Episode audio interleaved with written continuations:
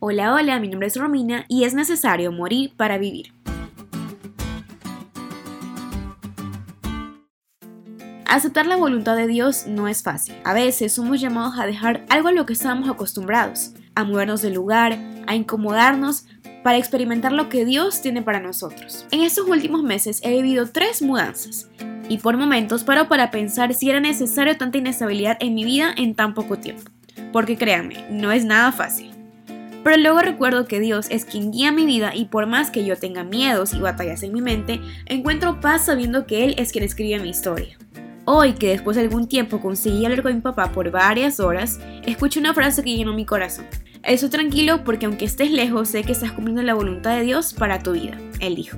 Durante esta semana vamos a conocer por qué es tan difícil para nosotros aceptar la voluntad de Dios en nuestras vidas.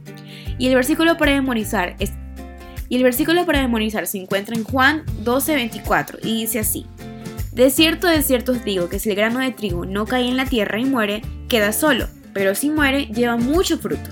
Esta ilustración de Jesús es una analogía sobre nuestra sumisión y entrega a la voluntad de Dios. Como primer punto, cae. El grano que cae de la espiga no tiene un GPS para saber dónde o cómo caerá al suelo. No conoce el suelo y qué lo va a cubrir luego. Como segundo punto, espera. Mientras el grano permanece en tierra, no sabe su futuro, no puede ni imaginarse cómo será. Por último, muere.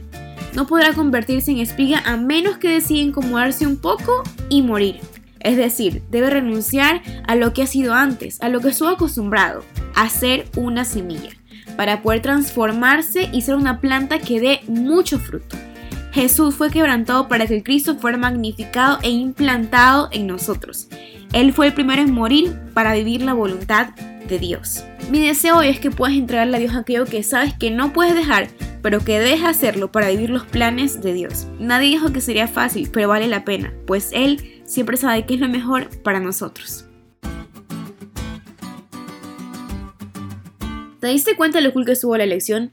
No te olvides de estudiarle y compartir este podcast con todos tus amigos. Es todo por hoy, pero mañana tendremos otra oportunidad de estudiar juntos.